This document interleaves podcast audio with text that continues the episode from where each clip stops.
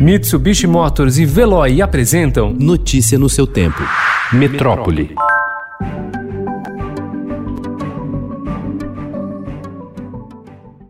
O Ministério da Educação e o Instituto Nacional de Estudos e Pesquisas Educacionais, o INEP, anunciaram ontem que o Exame Nacional do Ensino Médio, o Enem, será aplicado nos dias 17 e 24 de janeiro de 2021. Mais de 5,8 milhões de estudantes estão inscritos para o exame, que terá custo adicional de 70 milhões de reais por causa de medidas sanitárias decorrentes da pandemia do novo coronavírus.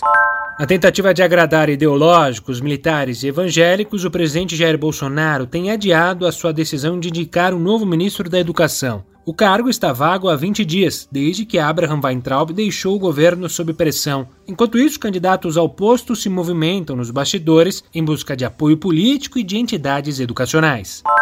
A maioria de restaurantes e bares da cidade de São Paulo preferiu continuar fechada, mesmo após o sinal verde dado pela prefeitura. Pesquisa feita na capital na segunda e na terça-feira com 140 estabelecimentos aponta que 80% dos bares e 59% dos restaurantes não abriram as portas e pretendem continuar assim, de acordo com a Associação Brasileira de Bares e Restaurantes.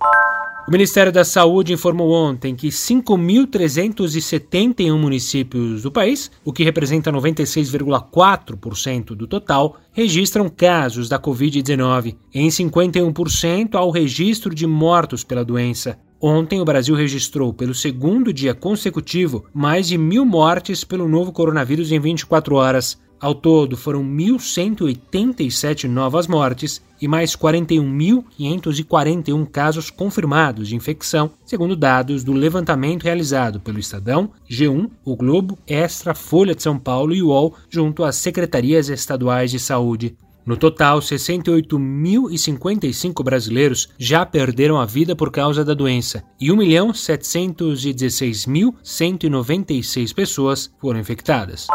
Um piloto morreu após a queda de um avião de pequeno porte no fim da tarde de ontem na Avenida Brasleme, perto do aeroporto Campo de Marte, na zona norte paulistana. Paulo Magalhães Pereira, que voava sozinho, tinha 48 anos. Segundo o Corpo de Bombeiros, o acidente ocorreu por volta das 6 e 10 da noite, na altura do número 1315 da via, e não havia registro de mais vítimas até as 8 e meia da noite de ontem.